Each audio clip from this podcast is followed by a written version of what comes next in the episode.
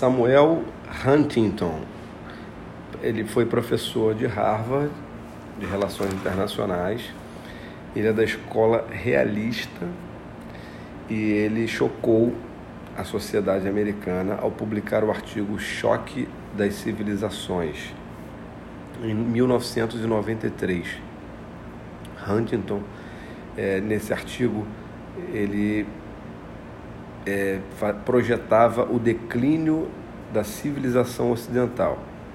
Bem, no seu artigo, ele dizia que o pós-Guerra Fria né, era, seria marcado por conflitos não mais ideológicos, é, capitalismo versus socialismo, esquerda versus direita, nem econômicos, Estados Unidos versus Japão versus União Europeia, e também não seria entre blocos regionais. É, para Huntington, os conflitos se dariam é, por meio de choques culturais, choques de civilizações, civilizações se conflitando é, nas linhas de cisão. Né? Toquei nesse conceito aqui, mas eu vou explicar. Linhas de cisão seriam as regiões fronteiriças entre as civilizações. O Huntington ele, ele não nega, no caso, o papel do Estado-nação, ele não mata o Estado-nação, nem enfraquece ele.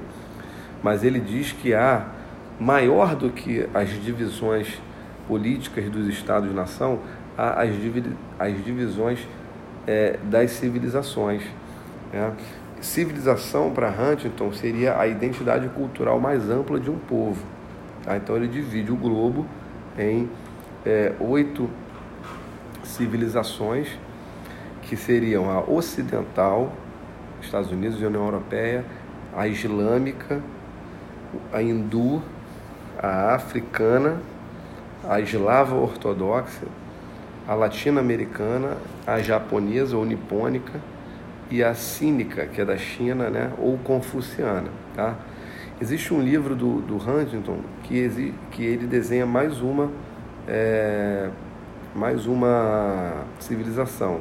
Nesse, nessa divisão do mapa do mundo, ele, ele desenha também a civilização é, budista. Tá? Mas, enfim, no livro do Vicentini, ele divide apenas em oito civilizações. Tá? E cada é, civilização dessa possuiria um estado núcleo. Tá? Seria uma nova categoria de centro de poder. Mas o papel desse, desse estado núcleo seria muito mais de mediador dos conflitos mundiais. Seriam as lideranças de cada civilização. Ou seja, os estados, os estados-nação, eles deveriam negociar entre si para conter as guerras nas linhas de cisão. Tá? Ele chama isso de regra da mediação conjunta. A regra da mediação conjunta.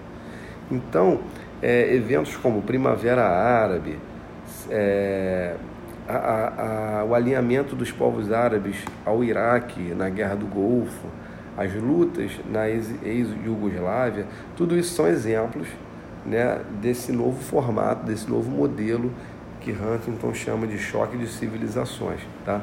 Ele fala da fragilidade de civilizações, ou seja, existem civilizações que estão é, é, satisfeitas com o status quo, né? e não carecem é, de um Estado-nação é, núcleo liderando ela para uma mudança, para uma expansão e tal, ou para se defender. Né? Então são é, é, civilizações que estão passivas. E ele fala que essas civilizações são, fragi são fragilizadas por conta disso. Tá? São elas a latino-americana e a africana. Essas duas civilizações carecem de um, de um Estado núcleo, seja para se defender, seja para expandir, né, basicamente africana e latino-americana. Tá? Algumas é, civilizações também, ele, ele fala que não possuem um Estado núcleo bem definido. Tá? Ele dá exemplo, por exemplo, da, da islâmica.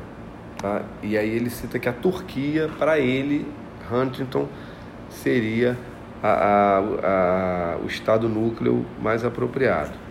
Tá bem? Por último, ele coloca qual seria o papel dos Estados Unidos dentro desse choque de civilizações. Tá? Estados Unidos e Europa, que são os, o, o estado núcleo da civilização ocidental, devem se manter unidos, ou então eles vão sucumbir. Estados Unidos e OTAN não devem se envolver em conflitos em outras civilizações, nem, nem que seja em nome dos direitos humanos. Tá? Ele chama isso de regra da abstenção. A civilização ocidental deve abster-se né, da é, intervenção em conflitos intercivilizacionais.